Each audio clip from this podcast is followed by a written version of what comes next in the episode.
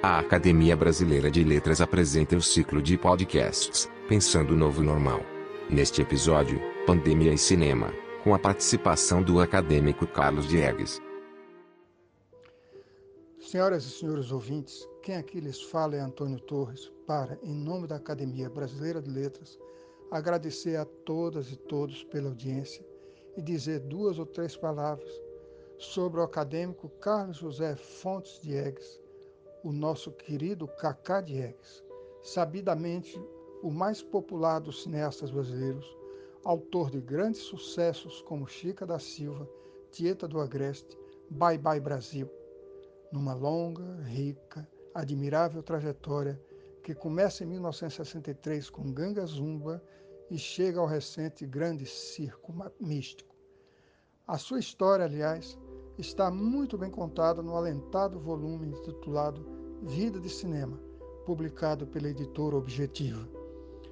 Expoente do cinema novo, movimento que levou às telas do país e do mundo uma revolução estética e conceitual, Cacá Diegues já dirigiu 33 filmes de curtas e longas metragens com os quais conquistou mais de 30 prêmios nacionais e internacionais, alguns deles pelo conjunto da obra, como que lhe foi conferido na Itália pela Fundação Roberto Rossellini, só para dar um exemplo.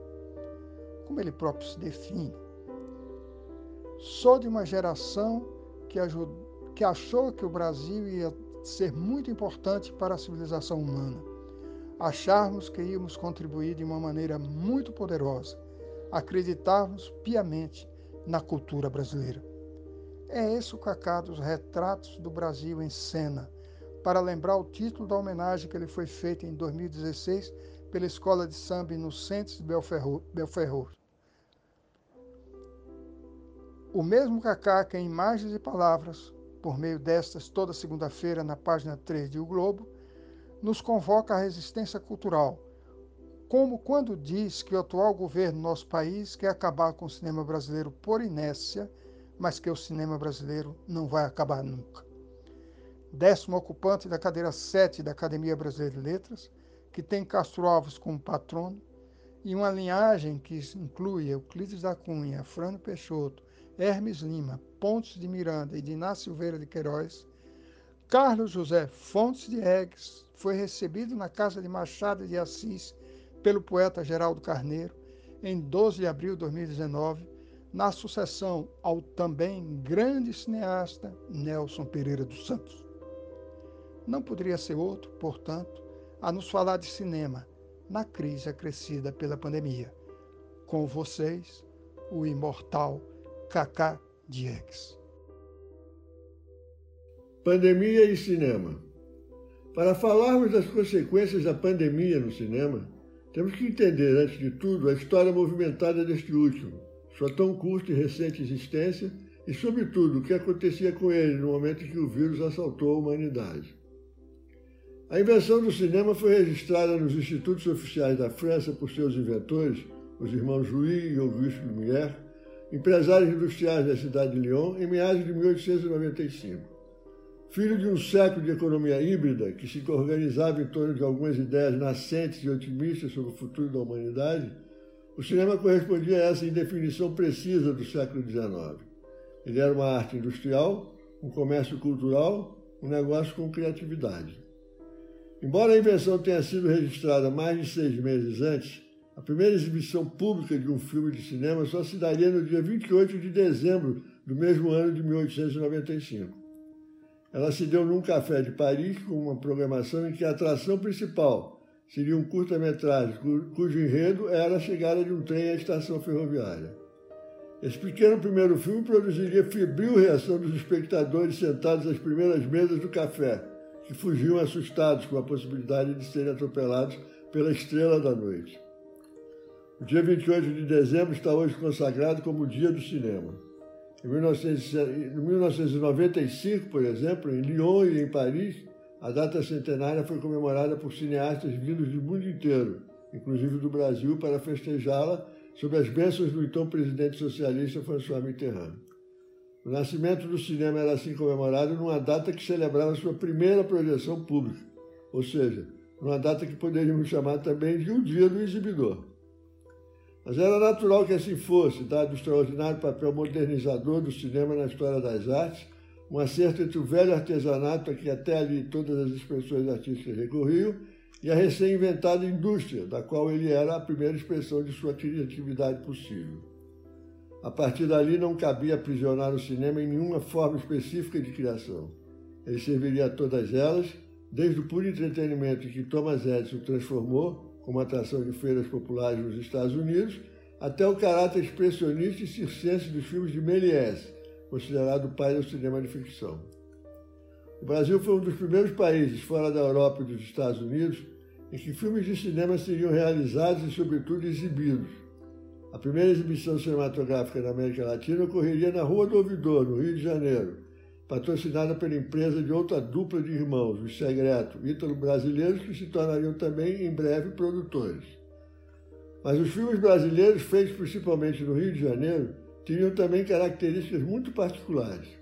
Eles eram quase sempre baseados em fé de ver publicados pelos jornais da cidade e famosos pela população.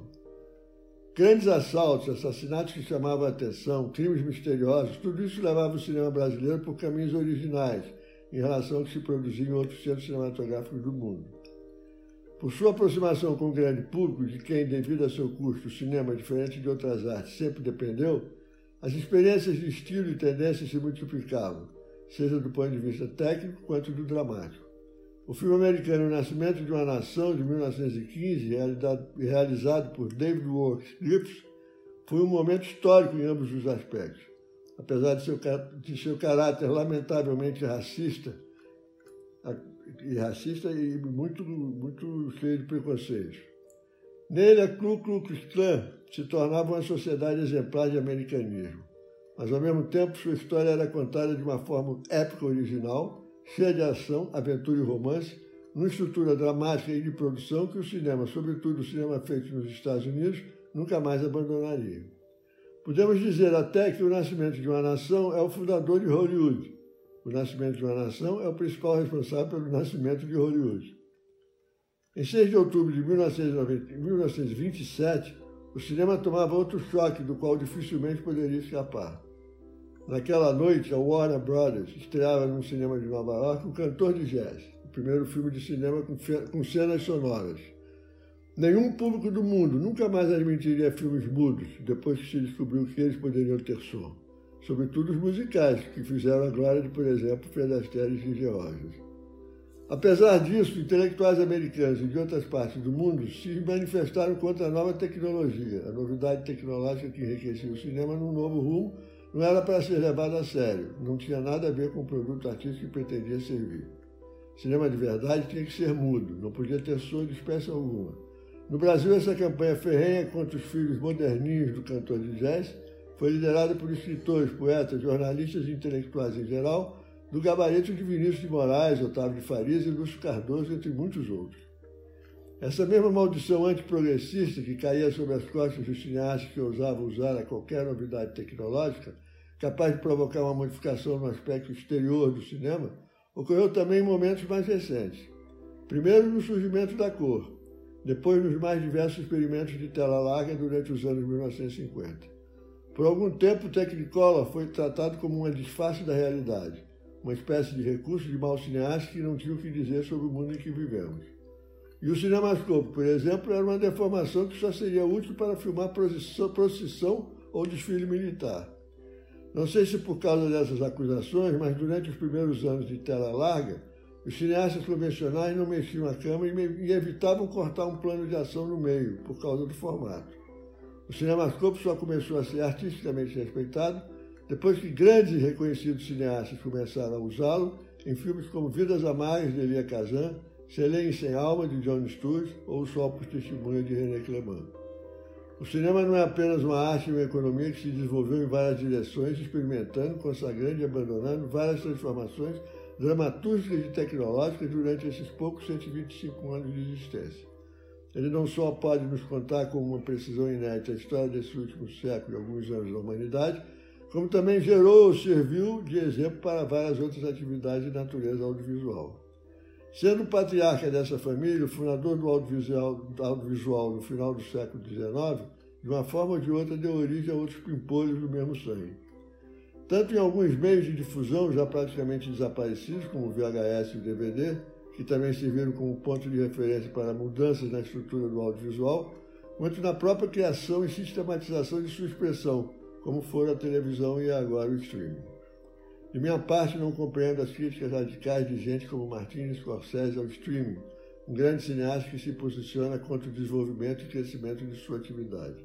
O streaming é a garantia de multiplicação dos resultados do cinema, seja de criação, seja de difusão, num formato doméstico, que é, por outro lado, o destino social do ser humano do futuro. Isso ficou mais claro ainda na crise mundial provocada pela pandemia. A pandemia do novo coronavírus jogou ao ser humano nos braços de dois estados de nossa vida que andavam esquecidos ou abandonados: a solidão e a solidariedade. Nunca mais voltaremos a ser aquela humanidade tensa e guerreira que temos sido nos últimos anos, em busca de resultados imediatos em disputas acirradas, sem sentimentos para alcançá-los. Uma humanidade que nunca estava satisfeita porque nada nos era suficiente, por falta de consistência e significância. A pandemia nos revelou um mundo mais próximo do que será o futuro.